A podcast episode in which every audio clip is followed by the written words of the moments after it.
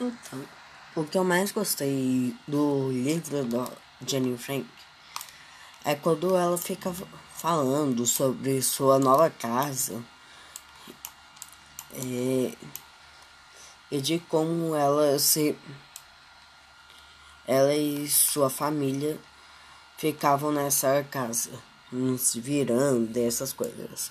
Acho super legal essa essa coisa porque ensina que independente do que a gente esteja passando, dá pra gente se virar de uma certa forma e conseguir sobreviver por um longo período. Mas a parte que eu menos gostei é a parte que ela finaliza o diário.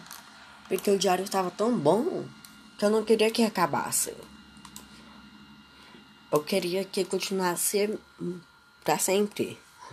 Eu não eu também não gostei do final porque eu cheguei a chorar e tal, né? Porque é quando ela basicamente pouco tempo depois ela morre.